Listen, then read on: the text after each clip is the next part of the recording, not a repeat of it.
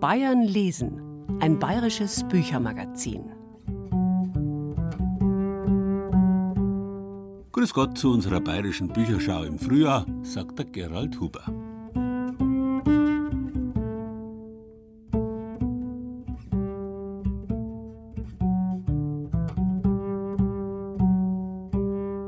Wollen Ihnen heute wieder Lust machen auf bayerische Autoren und bayerische Neuerscheinungen. Papier und Bleistift zum Mitschreiben brauchen Sie natürlich nicht. Auf unserer Internetseite unter bayern2.de finden Sie eine ausführliche Liste mit allen Namen, Titeln, Preisen und sonstigen bibliografischen Daten.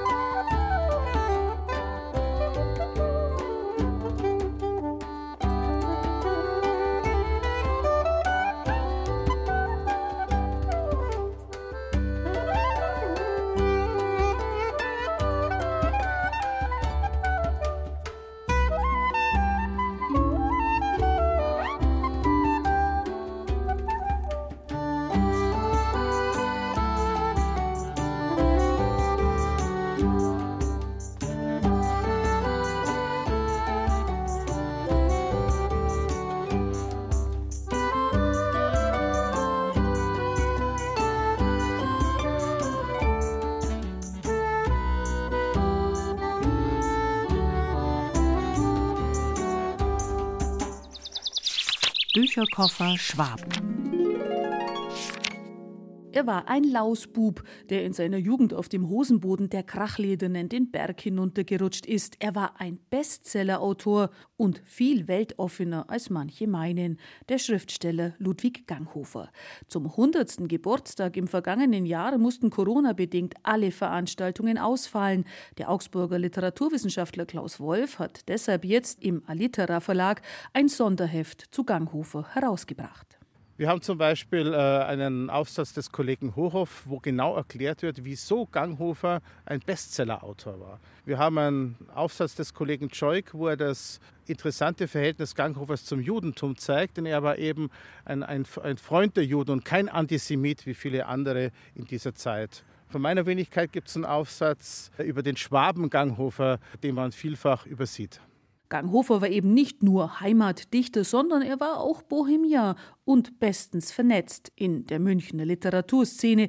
Er hatte viele Facetten und war erstaunlich modern, sagt Literaturexperte Wolf. Er war durchaus das, was man einen Ökopionier äh, nennen könnte. Er hat schon die Auswirkungen einer übertriebenen Industrialisierung und auch einer Ausbeutung der Bergwelt gesehen. Schon in seinen Lebenserinnerungen beschreibt er seine Prägung durch den Wald in Wäldern. Und das, was wir heute Waldbaden nennen, das hat er von Kindesbeinen an in sich aufgesogen und in seinen Romanen weitertransportiert. Und man darf nicht vergessen, seine Romane erschienen, als Bayern industrialisiert war, als Deutschland industrialisiert war, auch Berlin, äh, wo er sehr, sehr viele Leser hatte. Es gab eine riesige Umweltverschmutzung und da bot er ja mit seiner Propagierung zurück zur Natur etwas anderes. Das Sonderheft wartet nicht nur mit vielen neuen Details über Ludwig Ganghofer auf, sondern ist ambitioniert bebildert mit nahezu unbekannten Aufnahmen aus den Archiven.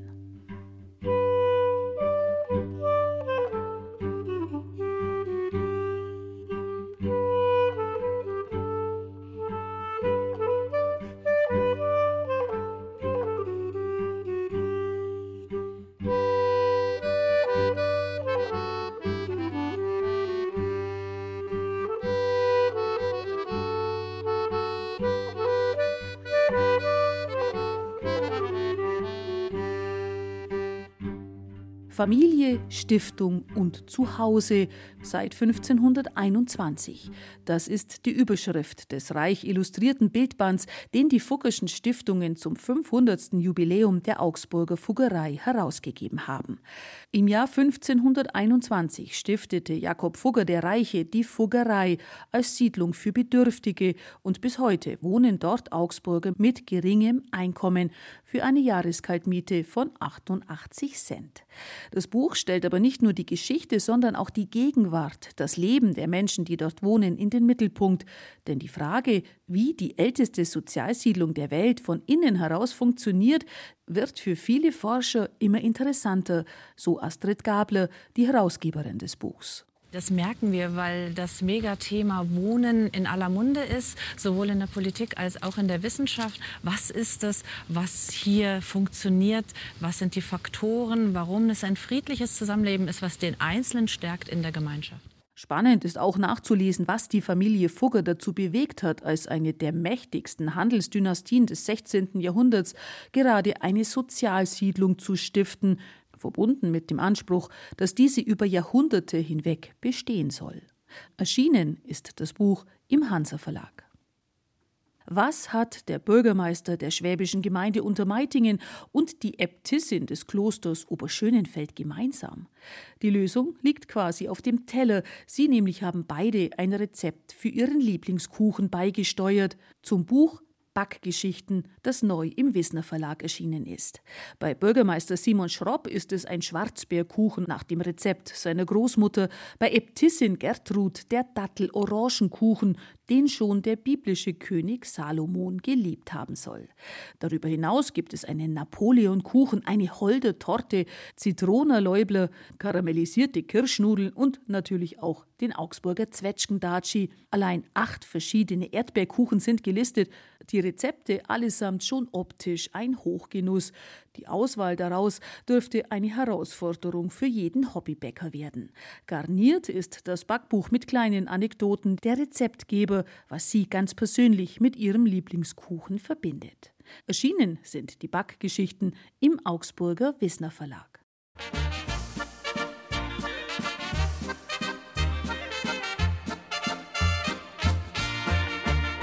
Das war noch eine liebe Zeit. Die gute alte Zeit vor Anno 14. In Bayern gleich gar.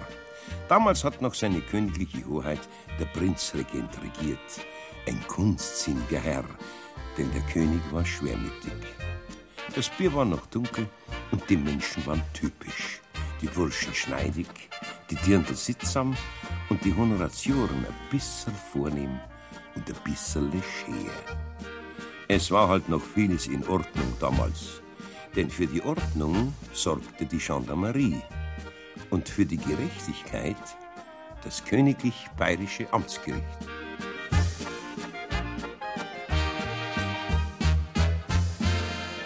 Gestern vor einer Woche ist die gute alte Zeit auf die Welt gekommen. Kein Schmäh. Am 12. März 1821, also vor genau 200 Jahren, wurde der spätere bayerische Prinzregent Luitpold geboren, der nicht nur für Georg Lohmeier in seinem königlich bayerischen Amtsgericht die Zeit vor 1914 verkörpert hat. Luitpold war der dritte Sohn König Ludwigs I. und hat sich eine militärische Laufbahn ausgerechnet. Dabei war seine politische Begabung mit Sicherheit größer als die der beiden älteren Brüder.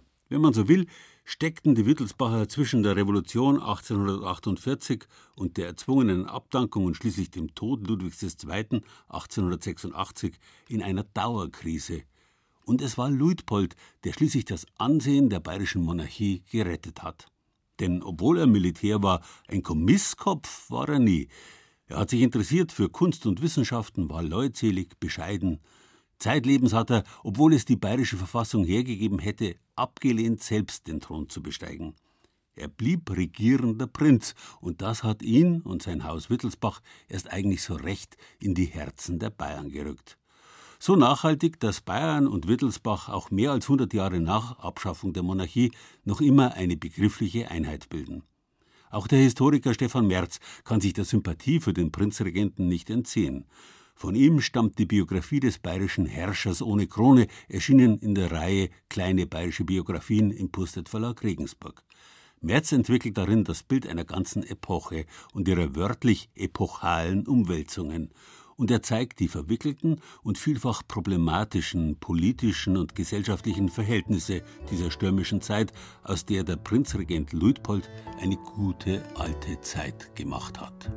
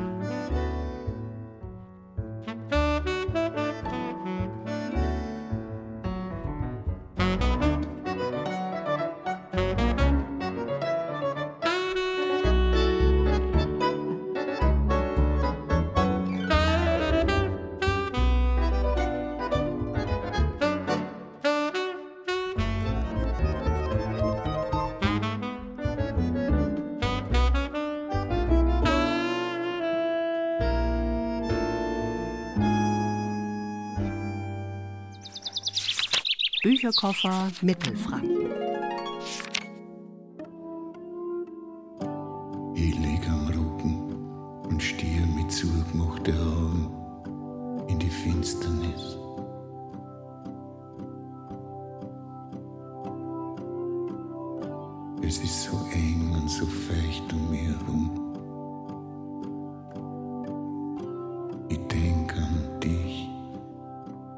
Lebendig begraben zu werden, ist eine uralte Angst des Menschen. Doch ab Mitte des 18. Jahrhunderts wird diese Angst zu einer regelrechten Massenhysterie. Es werden zahlreiche Patente für Sicherheitssärge mit Glockenzügen eingereicht und Goethes Leibarzt Tufeland lässt in Weimar das erste Leichenhaus bauen. Der Scheintod beschäftigt nicht nur die Ärzte, sondern auch die Literaten. Und der Erlanger Medizinhistoriker und Literaturwissenschaftler Udo Andraschke hat diese Scheintodgeschichten aus drei Jahrhunderten jetzt gesammelt und in einem Lesebuch herausgegeben. Das klassischste schlechthin ist sicherlich Edgar Allan Poe, die Geschichte eines lebendig Begrabenen. Poe hat es auch öfter verwendet, dieses Motiv, und ist sicherlich der Autor auch mit den meisten Scheintoten pro Seite. Es gibt zwar viele Geschichten über Scheintote, doch echte Fälle sind kaum je nachgewiesen worden. Trotzdem hatten selbst die Ärzte unter den Schriftstellern Angst davor, lebendig begraben zu werden, wie etwa Gottfried Benn oder Arthur Schnitzler. Schnitzler hatte enorme Scheintodangst und hat auch für sich einen Herzstich verfügt. Das ist die sicherste Methode, um nicht scheintot ins Grab gelassen zu werden. Und Schnitzler hat auch in einigen seiner Erzählungen das Scheintodmotiv in ganz unterschiedlicher Weise variiert und immer wieder aufgegriffen. Mit Scheintod hat Udo Andraschke ein gruseliges, teilweise grotesk, komisches, unterhaltsames und auch aufklärerisches Lesebuch über ein Massenphänomen zusammengestellt, das bis heute nachwirkt.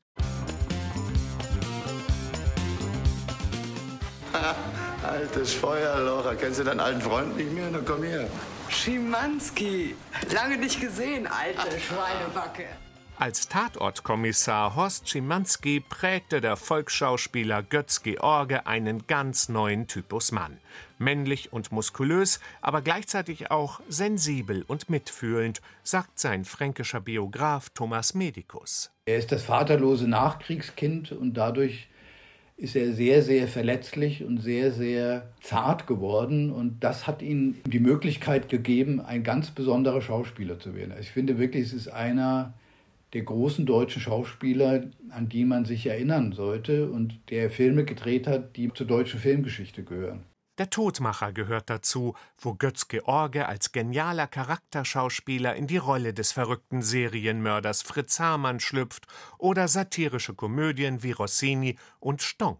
Die geheimen Tagebücher von Adolf Hitler. Die sind ja wohl nicht da drin. Nee, aber ich weiß, wo sie sind. Doch was er auch spielte, immer lastete auf ihm der Schatten seines Übervaters Heinrich George, der in der Weimarer Republik und in der Nazizeit ein Theater- und Filmstar war. Verschließt eure Herzen sorgfältiger als eure Türen. Es kommen die Zeiten des Betruges. Es ist ihm Freiheit gegeben. Ich fahre in die Grube und grüße ihn und sage, du hast mich halt immer überholt. Du warst halt immer besser, besessener. Eine Einschätzung des Sohnes, die Thomas Medikus nicht teilt. Götz George war der komplettere und bessere Schauspieler, stellt er fest. Der Autor aus Gunzenhausen hat die erste Doppelbiografie über Heinrich und Götz George geschrieben. Darin wird auch Heinrich Georges Rolle im Nationalsozialismus kritisch unter die Lupe genommen, etwa sein völliges Begeistertsein vom Nürnberger Reichsparteitag 1937. Ein skrupelloser Karrierist, insofern auch ein Opportunist, und er hat eben nie gezögert, irgendein Angebot, das ihm von Seiten des Propagandaministeriums gemacht wurde, anzunehmen. Vom Propagandastreifen Hitlerjunge Quecks über den antisemitischen Hetzfilm Jud Süß bis zum Durchhaltedrama Kolberg reicht die Skala von Heinrich Georges filmischen Verfehlungen.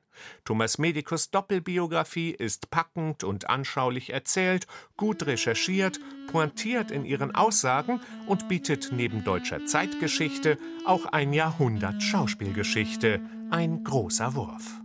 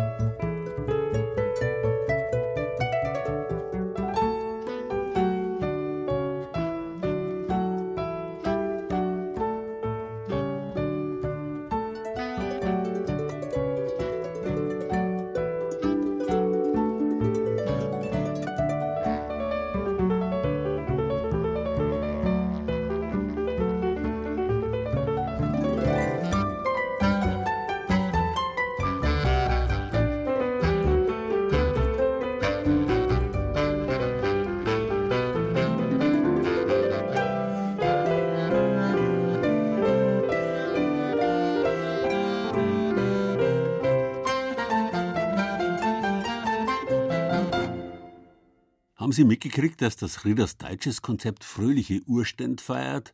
Neuerdings gibt es eine App, die alle möglichen Bücher in Kurzfassungen auf den Markt bringt, womit man angeblich Zeit zum Lesen spart.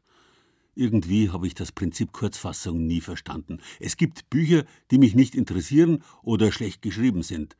Damit würde ich mich nie beschäftigen, auch nicht in einer Kurzfassung. Andererseits, wenn Bücher interessant sind oder gut geschrieben, dann können sie eigentlich nicht lang genug sein. Ganz einfach. Also meine Empfehlung, sparen Sie sich solche Apps, sonst geht's Ihnen am Ende noch wie dem Woody Allen. Ich habe einmal einen Kurs in Schnelllesen gemacht und Krieg und Frieden in 20 Minuten gelesen. Es spielt in Russland. Bücherkoffer Oberpfalz. Leid, heute zusammen, sonst dauert's nimmer recht lang. Auf einmal tut's einen gescheiten Schäberer und dann kraucht euch zusammen. Drum Leidl. Ja, Zusammenhalten ist angesagt. Nicht erst seit Corona, schon immer hat's das geheißen in Zeiten von Krisen. Und wenn das mit dem Zusammenhalten klappt, dann kann man aus der jeweiligen Krise am Ende womöglich sogar gestärkt hervorgehen.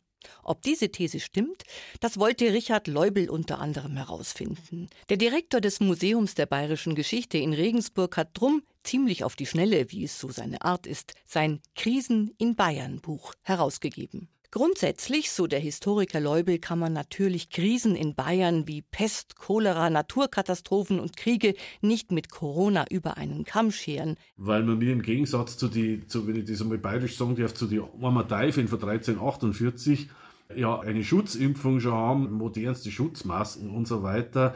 Also da sieht man, man kann und soll die Kirche äh, im Dorf lassen. Trotzdem haben alle diese Krisen, die Bayern seit dem 14. Jahrhundert bis in die Gegenwart durchlitten hat, einen gemeinsamen Nenner. Und der besteht aus dem, was wir aus diesen Krisen gelernt und wie wir uns durch sie weiterentwickelt haben. Das liegt in dem Willen, dass man sowas anpackt und mit dem, was man zur Verfügung hat, das Beste daraus macht, dass man klare Kommunikation hat, dass man die Leute mitnimmt. Das ist eigentlich das, was zu allen Zeiten wichtig war und auch heute wichtig wäre in Sachen Corona-Politik. Von dem, was für die Politiker wichtig wäre, zu dem, was eigentlich für die Bürger, also für Sie und mich wichtig ist in diesen heutigen Krisenzeiten. Der begrenzte Aktionsradius nämlich bringt viele von uns dazu, ein Maximum aus uns selbst heraus zu kreieren. Nicht umsonst ist der Band Wildkräuter, Handarbeit und Brauchtum von Cornelia Müller momentan der Renner beim Battenberg Jedel Verlag in Regenstauf bei Regensburg, sagt Manuela Bonfisuto, Programmleiterin im Bavarica-Sortiment des Verlags. Also es ist tatsächlich so, dass seit Corona das wirklich zugenommen hat. Natur, Heimat, Selbstmachen, Nachhaltigkeit und wie die Autorin auch mal gesagt hat oder auch im Buch schreibt, die Natur schenkt uns so viel und wir dürfen es auch annehmen.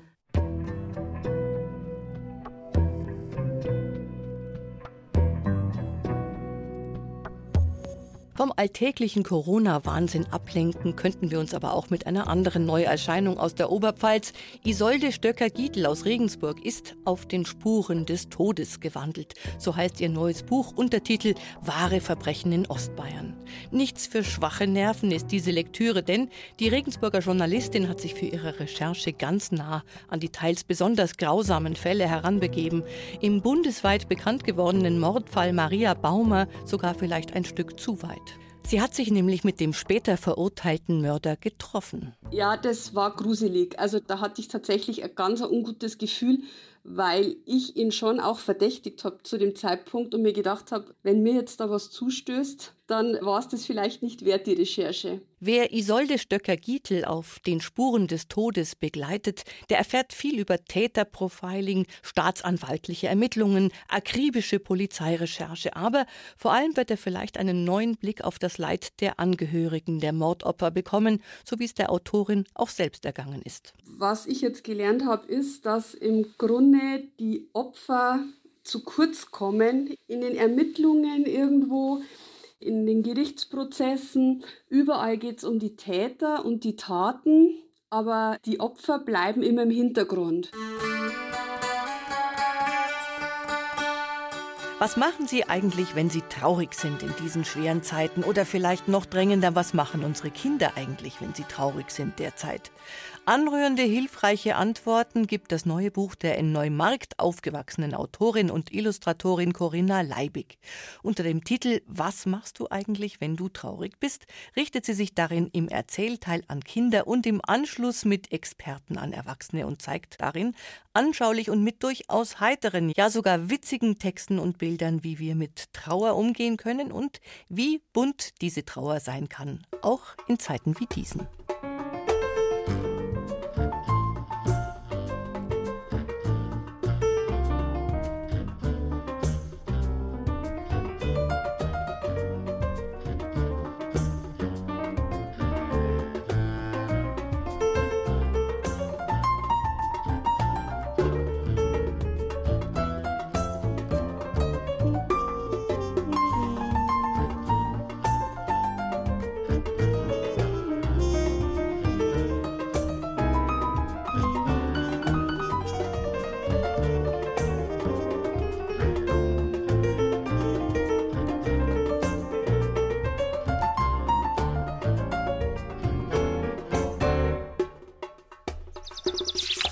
Bücherkoffer Niederbayern. Der Zweite Weltkrieg ist erst seit wenigen Tagen zu Ende. Da geschieht in einem kleinen Dorf am Schwarzen Regen im Zwiesler Winkel ein grauenvolles Massaker. Eine Wirtsfamilie wird ermordet, das Wirtshaus niedergebrannt. Der Verdacht fällt auf einen verrohten Kriegsheimkehrer. In das entlegene Bergdorf wird ein vom Krieg an Leib und Seele versehrter Kriminalkommissar entsandt. Er soll in dem Fall ermitteln, aber er stößt auf eine Mauer aus Schweigen und Ablehnung. Denn anstatt mit der Polizei zu sprechen, scheint die Dorfgemeinschaft die Angelegenheit lieber selber in die Hand nehmen zu wollen. Der Münchner Autor Leonhard Michael Seidel ist ein Spezialist für Krimistoffe mit zeitgeschichtlichen Bezügen. Schwarzer Regen, rotes Blut heißt sein neuester Roman, angesiedelt im Mai 1945. Seidel liefert nicht nur eine spannende Kriminalgeschichte, er zeichnet auch das packende Sittengemälde einer vom Krieg und der Nazi-Herrschaft traumatisierten Dorfgesellschaft. Düstere Krimiliteratur aus dem bayerischen Wald. Dieses Buch erscheint gerade zur rechten Zeit. Die Wirtschaftsjournalistin Christine Hochreiter legt einen Einkaufsführer der besonderen Art vor. Manufakturen in Niederbayern, von der Liebe zu handgemachten Dingen. Die Recherche zum Buch war für die Autorin eine Entdeckungsreise. Ich persönlich wusste zum Beispiel nicht, dass im Bayerischen Wald noch Zigarren hergestellt werden.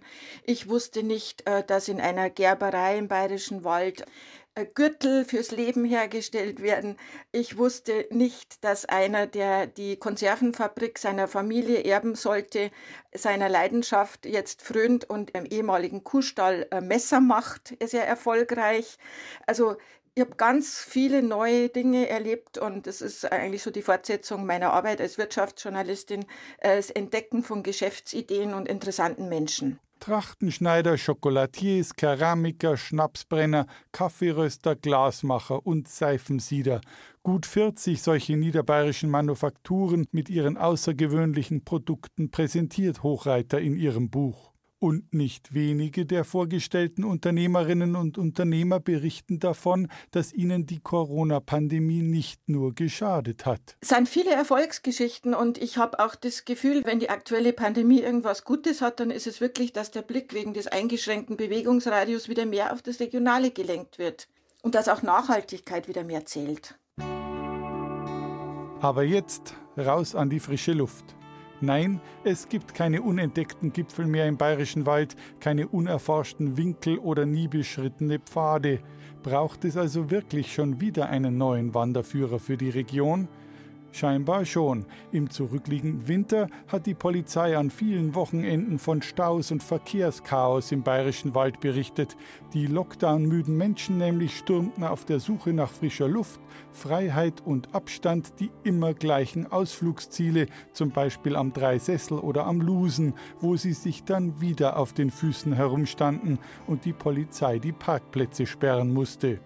Wandern für die Seele heißt eine Reihe aus dem Droste Verlag, die die schönsten Wanderregionen in Bayern vorstellt. Nach dem Chiemgau, den Voralpen, dem Allgäu und der fränkischen Schweiz ist jetzt also der bayerische Wald an der Reihe.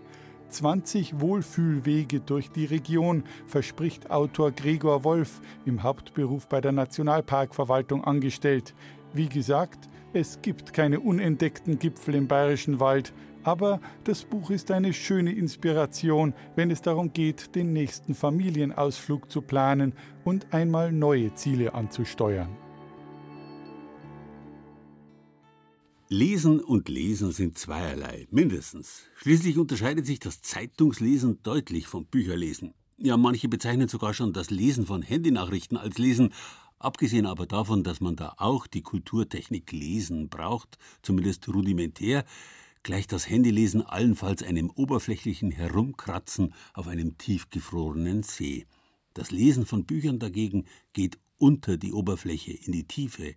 Wirkliches Lesen, das heißt versinken, eintauchen, neue Dimensionen und Welten erkunden. Und am besten fängt man damit vor der Haustür an. Über den eigenen Ort, die eigene Stadt, den eigenen Landkreis weiß man schon was und kann dieses Wissen problemlos mit neu Erlesenem erweitern. So wird der Bildungssee zunächst fast unmerklich, dann aber immer schneller, weiter und tiefer. Zuletzt ist er ein ganzer Ozean, der sich aus vielen Zuflüssen speist, deren wichtigster aber immer noch durch die Heimat fließt. Das ist auch bei Wolfsgrund so, dem neuen Roman der Regensburgerin Gerda Stauner. Ein Heimatroman im besten Sinn.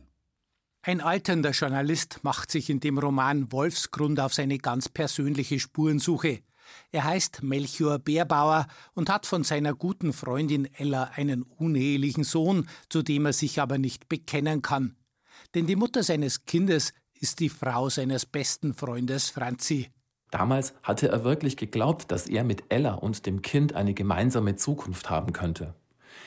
Doch Ella machte ihm unmissverständlich klar, dass sie anderes im Sinn hatte. Ellas Entscheidung für das Kind und für Franzi war nie wirklich eine Entscheidung gewesen weil sich ihre Gefühle für ihren Mann nie geändert hatten. Melchior hatte lange gebraucht, um das zu verstehen.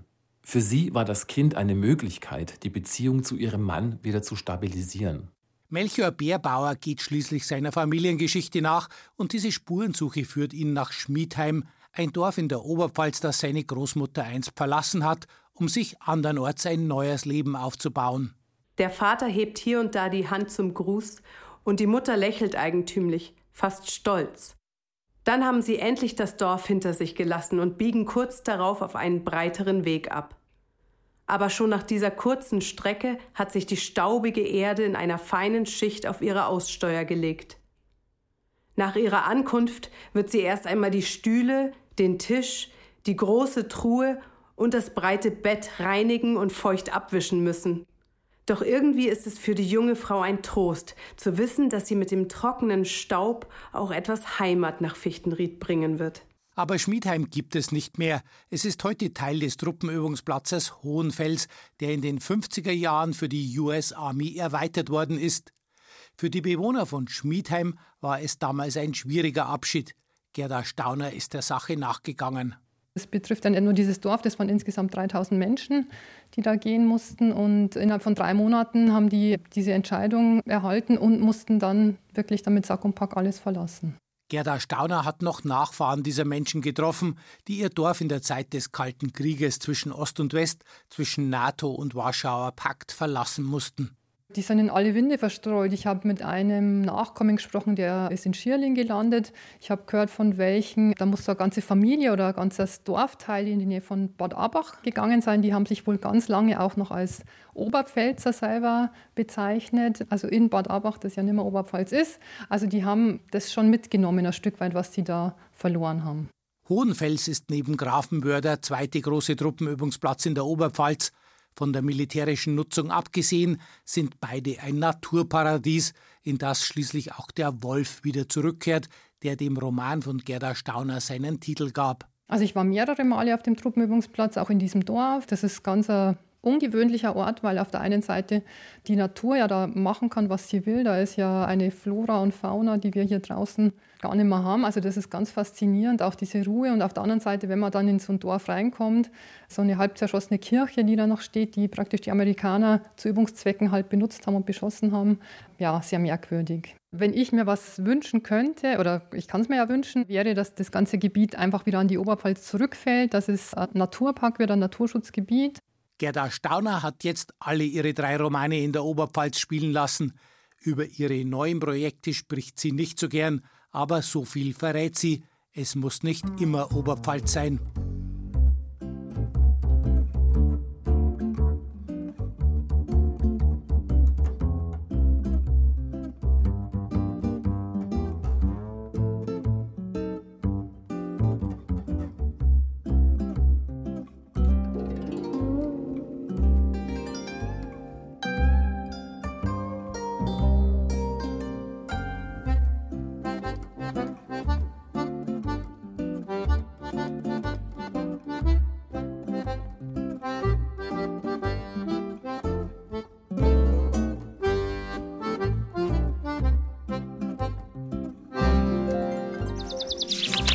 Bücherkoffer Oberfranken.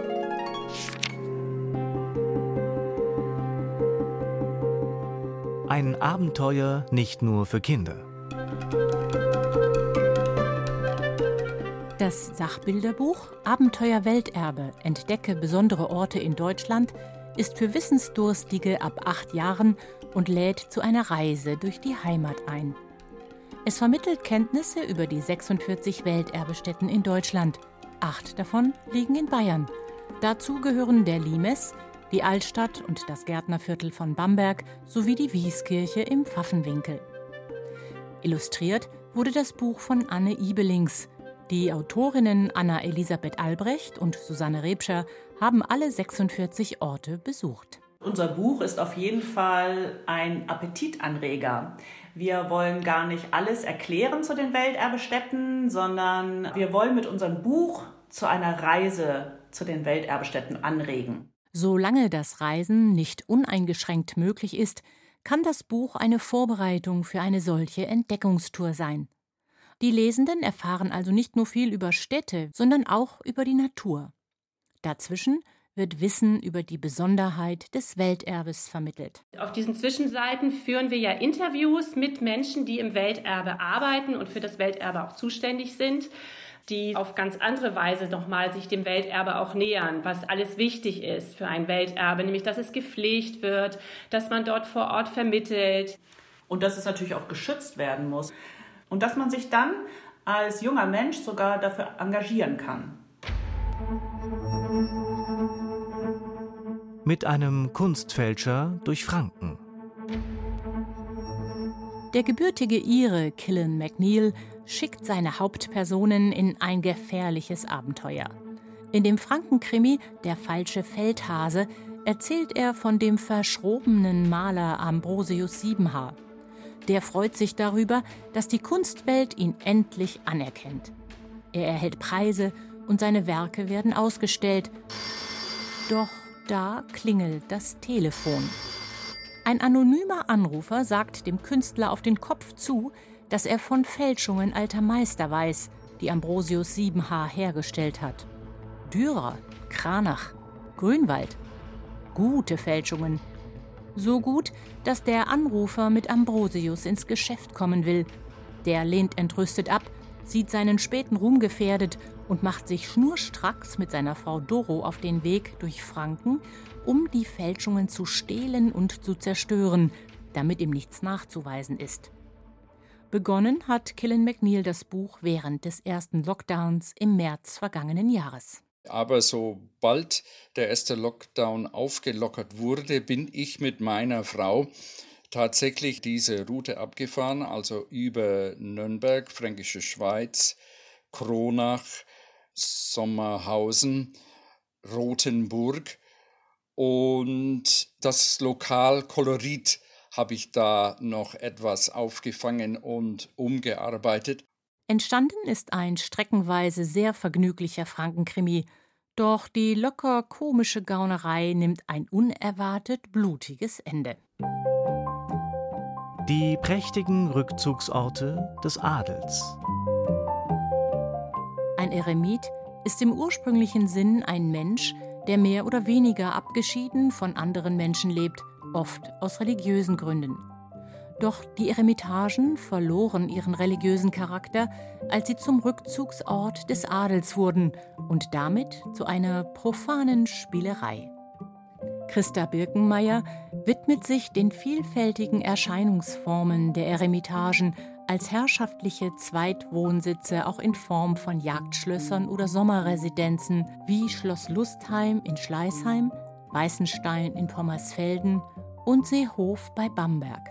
In ihrem Buch Eremitagen des europäischen Adels erzählt sie anschaulich und spannend von den adligen Erbauern und ihren Bauten in Europa. So ist der reich bebilderte Band gleichermaßen ein Buch zur Geschichte wie zur Architektur. Zugegeben, wir tun uns relativ leicht, jedes Jahr ein paar Mal eine bayerische Bücherschau zu veranstalten, voll wie der bayerische Buchmarkt ist. Da werden bisher im Wortsinn unerhörte Geschichten erzählt. Andererseits gibt es auch immer wieder Bücher, wo Geschichten drin sind, von denen man die ein oder andere schon mal gehört hat, die man so aber noch nicht gehört hat, die man zur Auffrischung gern einmal wieder hört oder die man immer wieder gern hört. Zu diesen gehört ein Büchlein mit dem langen Titel Warum Bayern ein orientalisches Land ist und andere weißblaue Wahrheiten. Erschienen in der Edition Luftschiffer. In 15 Kapiteln, deren Titel samt und sonders mit einem Warum anfangen, erzählt der Autor, warum Berlin genau genommen zu Bayern gehört, warum die Weißwurst irgendwie indisch schmeckt oder die Bayern keinen Krieg gewinnen können. Nach Meinung des Autors jedenfalls. Wobei zum Beispiel im Kapitel Warum es ohne Niederbayern keine Zauberflöte gäbe, nicht bloß der gebürtige Straubinger Theateragent und Schauspieler Emanuel Schickerne davorkommt, der heute längst vergessen wäre, hätte er nicht ein Stück namens Zauberflöte geschrieben und Mozart damit beauftragt, es zu vertonen. Nein, drumherum haben viel mehr Niederbayern Platz. Die reichen niederbayerischen Herzöge, zu deren Herrschaft auch mal Kitzbühel und Kufstein gehört haben, genauso wie Lauingen an der Donau, Reichenhall und der Mondsee. Oder Maria Innocentia Hummel, die zu Unrecht unbekannter ist als ihre Geschöpfe, die berühmt-berüchtigten Hummelfiguren. Oder der Deckendorfer Albert Steigenberger, der aus einem kleinen Textilgeschäft nicht bloß ein großes Modehaus gemacht hat, sondern nebenbei noch Strom erzeugt, riesige Vermögen verwaltet, großen Immobilienbesitz erworben und schließlich noch das umfassende Steigenberger Hotelimperium aufgebaut hat. Dazwischen fallen dann die Namen und Geschichten von so unterschiedlichen Niederbayern wie Ottfried Fischer, Django Asyl, Luise Kinseher und Florian Silbereisen, der aus der Nähe von Passau als Traumschiffkapitän in die weite Welt gefahren ist. Das alles flott und unterhaltsam geschrieben. Ein Buch fürs Nachkastel.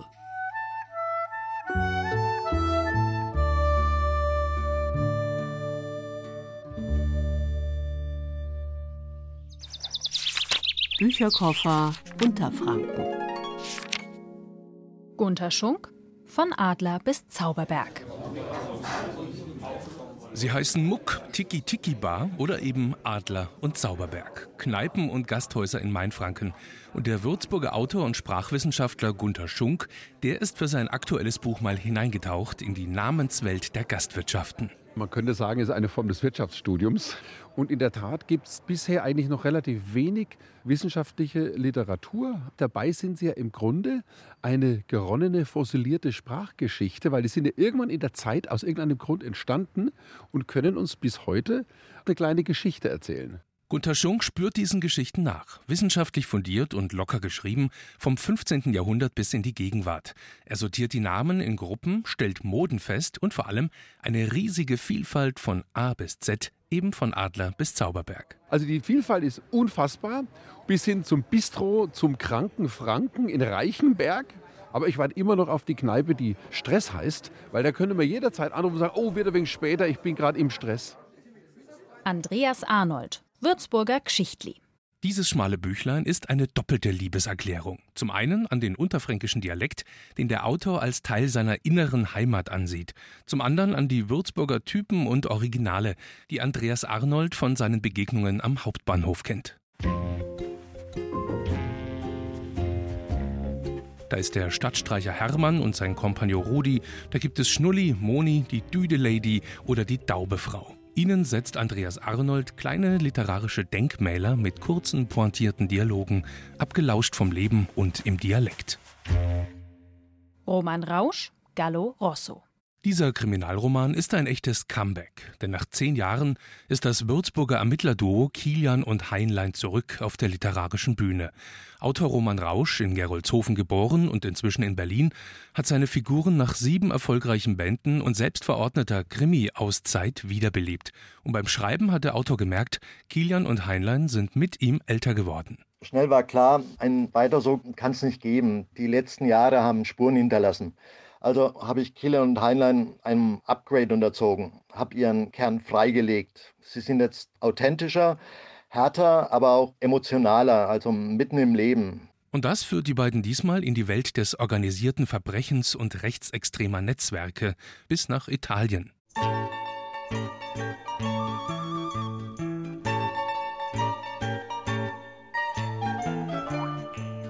Während Heinlein, der inzwischen Polizeipräsident in Würzburg ist, in der Heimat ermittelt, brettert der Ex-Polizist Kilian auf einer Harley Davidson quer durch Italien, auf den Spuren des Mafiabosses Gallo Rosso. Ja, und am Ende der 300 Seiten steht die Leseerkenntnis, es ist gut, dass Kilian und Heinlein wieder da sind.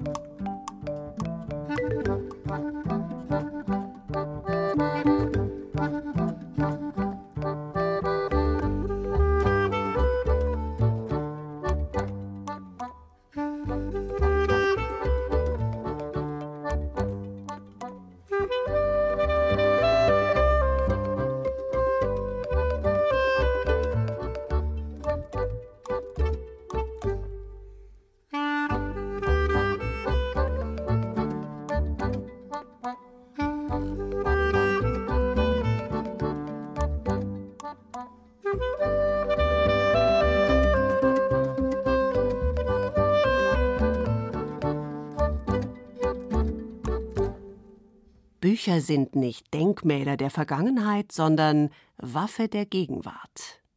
Hat der Vormärzdichter Heinrich Laube gesagt. Geschichte wiederholt sich nie. Aber wer sich mit den Geschehnissen der Vergangenheit befasst, der lernt, wie die Menschen, die hinter diesen Ereignissen stecken, funktioniert haben. Es sind die Persönlichkeiten von Menschen, die Geschichte entscheidend prägen. Und da kann man immer wieder Parallelen zum Denken und Handeln von Zeitgenossen ziehen. Wer sich als 17-Jähriger für keine Frau interessiert, stattdessen fanatisch liest und lernt bis zum Nasenbluten und in sein Schulheft in Großbuchstaben Persevera schreibt, also halt durch, von dem macht man sich unweigerlich ein Bild. Man kann sich vorstellen, wie so einer in seiner unmittelbaren und weiteren Umgebung wirkt. Und man weiß aus Erfahrung, dass es solche Leute meistens zu was bringen, das heißt mehr oder weniger großen Einfluss auf andere gewinnen. Bei Petrus Canisius, dessen Geburtstag sich demnächst zum 500. Mal jährt, war das der Fall. Canisius sagt ihnen nichts? Mag sein. Aber vor ein paar Jahrzehnten noch hat jeder katholische Bayer gewusst, was im Canisi steht, weil er Stellen aus dem Katechismus hat auswendig lernen müssen, den der gebürtige Niederländer Peter Canis geschaffen hat. Petrus Canisius war Jesuit in der oberdeutschen Provinz des Ordens, besonders im Ordenszentrum in Ingolstadt, aber auch in München und Augsburg. Der Historiker und Theologe Matthias Moosbrucker hat ein unterhaltsames Buch über den Mann geschrieben, der kurz nach der Reformation zu den Rettern des Katholizismus gehört hat. Womit sich unter anderem erklärt, warum Süddeutschland, Österreich, Italien heute noch anders ticken als Norddeutschland, Dänemark oder Schweden. Wie gesagt, so ein Buch ist nicht bloß Denkmal für die Vergangenheit, sondern Waffe der Gegenwart. Bücherkoffer Oberbayern.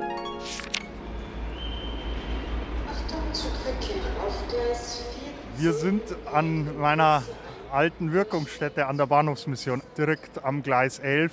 Zivi war er hier, der Markus Ostermeier, vor 20 Jahren. Seither hat ihn das Thema Obdachlosigkeit nicht mehr losgelassen. In seinem Debütroman Der Sandler berichtet er schlaglichtartig von Menschen, die auf der Straße leben, von mehreren Schicksalen, aber vor allem von Karl. Karl mit den wunden Füßen, der von billig Wodka zum Eintopf in St. Bonifaz wankt. Karl, der mal Mathelehrer war, Ehemann und Vater, bis ihm ein kleiner Bub vors Auto läuft. Er trägt keine Schuld, das ist richterlich bestätigt, und trotzdem bleibt das Gefühl von Schuld. Kann er die immer wiederkehrenden Bilder des Aufpralls auch mit Alkohol nicht verscheuchen? Es geht bergab. Jeden kann es treffen, dass er rausfällt aus dem sogenannten normalen Leben. Das ist das eine, was Markus Ostermeier zeigen will, aber auch, dass es nicht den typischen Obdachlosen gibt. So erzählt er neben Karl auch von dem philosophischen Lenz, der auf unzusammenhängenden Zetteln die Utopie einer gerechteren Gesellschaft entwirft, von der zornigen Mechthild, die immer alles ausgehalten hat, die vielen Fehlgeburten und Enttäuschungen, die irgendwann nicht mehr dienen wollte und jetzt, gerade als Frau, nachts den Schutz der Bahnhofsmission sucht. Schlaglichter auf unterschiedlichste Schicksale und je nach Mensch variiert Ostermeier auch die Sprache. Mal derb, mal spröde, aber immer treffend und klar. Nicht von oben herab, ohne Mitleid und Pathos, ohne den allwissenden Überblick. Weil das ist genau das, was den Obdachlosen abgeht. Souveränität der Situation gegenüber. Sie sind nirgendwo Herr über den Raum, den sie gerade einnehmen. Sie sind immer nur irgendwo geduldet. Also das war mir wichtig, dass die Distanz zu sich selbst spürbar wird. Also der Selbstekel, der häufig die Figur überfällt. Wir spüren beim Lesen die Scham, die Einsamkeit untereinander, die Verletzlichkeit. Sie haben nicht nur kein Dach überm Kopf, sondern auch keinen Boden unter den Füßen. Eines Tages bekommt Karl von Lenz, der sich aus Verzweiflung umbringt, einen Schlüssel vermacht. Einen Schlüssel zu einer Wohnung. Es dauert zig Seiten, bis Karl sich traut, den Schlüssel ins Schloss der Souterrain-Wohnung zu stecken die Wohnung allein ist es dann auch nicht. Straßenobdachlosigkeit macht so viel kaputt, dass das extrem mühsam ist, das wieder aufzubauen. Markus Ostermeier berührt mit seinem Sandler. Er nimmt uns den schützenden Filter der Ablehnung, Gleichgültigkeit, des Mitleids, bringt uns nahe an die Menschen, ohne klischeehafte moralische Attitüde. Das ziemliche Gegenteil zum Sandler-Dasein dürfte das Leben in den Villen am Starnberger See sein. Wobei in ihrem sehr schön aufgemachten Bildband Sehnsucht Starnberger See berichtet Katja Sebald auch davon, dass hinter den prächtigen Fassaden auch nicht immer alles voller Glück, Reichtum und Freude ist. Zwischendurch äh, bei der Arbeit habe ich dann mal gedacht, eigentlich wäre der richtige Titel gewesen unter jedem Dach ein Ach. Eine dicke Klatschzeitschrift mit 44 Home Stories, so hat sie es im Vorwort nicht ganz ernst gemeint beschrieben. Tatsächlich hat Katja Sebald fast ihr ganzes Leben schon am Starnberger See verbracht, am Ost- wie am Westufer, arbeitet dort als Journalistin und Kunsthistorikerin und kennt drum wirklich viele Geschichten, hat viel recherchiert. Und so ist der Bildband alles andere als voyeuristischer Boulevard, bietet vielmehr Ein- und Überblicke in die Kulturgeschichte, wird vom Geschichten zum Geschichtsbuch. Beispielsweise wusste man bislang von der Villa Musinan in Starnberg, dass deren Besitzer Oskar Musinan als junger Mann nach Amerika ausgewandert ist. Er kam als reicher Mann zurück und hat dann das halbe Seeufer Starnbergs gekauft. Alles, was jetzt Seepromenade ist, gehörte einst ihm. Was ich jetzt rausgefunden habe, dass das eben dieser Oskar Musinan war, der zu den sogenannten Loliten gehörte, also den Verehrern von Lola Montes und dass er es war, der sie begleitet hat, als sie am Odeonsplatz äh, von dem aufgebrachten Mob angegriffen wurde.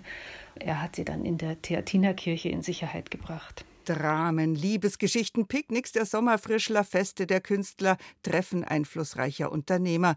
Der Bildband Sehnsucht Starnberger See führt uns einmal rund um den See, erklärt, warum Malerfürst Franz von Lehmbach seine Villa in Starnberg nicht mehr beziehen konnte, Thomas Mann sein Haus in Felderfing Villino nannte und Gustav Meiring seines das Haus zur letzten Laterne.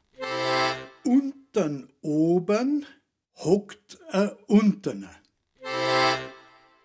Je weiter einer aufkommt über die Öbern und die Oberöbern, desto wackeliger wird der Stand und bei die schon Senko, die wo ganz oben sind, ist er wieder und.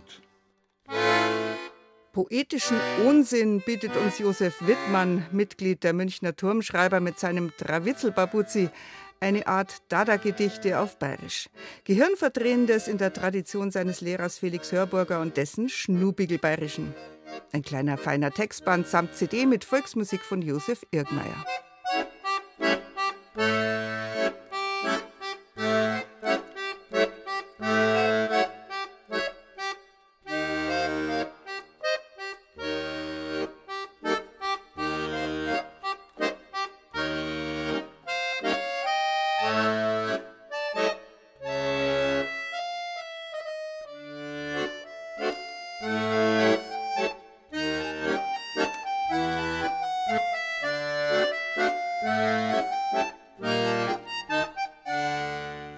Lesewelten sind bunt. Wo kommen wir hin, wenn die in Hochglanzmagazinen angepriesenen Wohnwelten wahr werden, wo Bücher lediglich als attraktive Dekoration wahrgenommen werden, womöglich nach Farben geordnet? Schlimm genug, wenn in den meisten Regalen bloß die üblichen Bestseller stehen. Wer sich an das hält, was der Mainstream vorgibt, braucht sich nicht zu wundern, wenn ihm leicht langweilig wird. Es gibt so viel Geist auf der Welt. Für Langweil bleibt da kein Platz. Schauen Sie nach auf unserer Seite unter bayern2.de und die ersten Lesestunden in der Frühjahrssonne sind geritzt.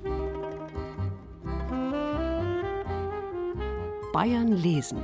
Das war das bayerische Büchermagazin in der Zeit für Bayern mit Gerald Huber und Beiträgen von Barbara Leinfelder, Dirk Kruse, Angelika Schüdel, Uli Scherr, Thomas Muggenthaler, Susanne Rosbach, Jochen Wopser und Christine Gaub. Ton und Technik Christine Frei, Redaktion Gerald Huber. Alle in dieser Sendung besprochenen Bücher finden Sie zusammen mit sämtlichen wichtigen Angaben und Preisen und der ganzen Sendung zum Nachhören auf unserer Zeit für Bayern Internetseite unter bayern2.de.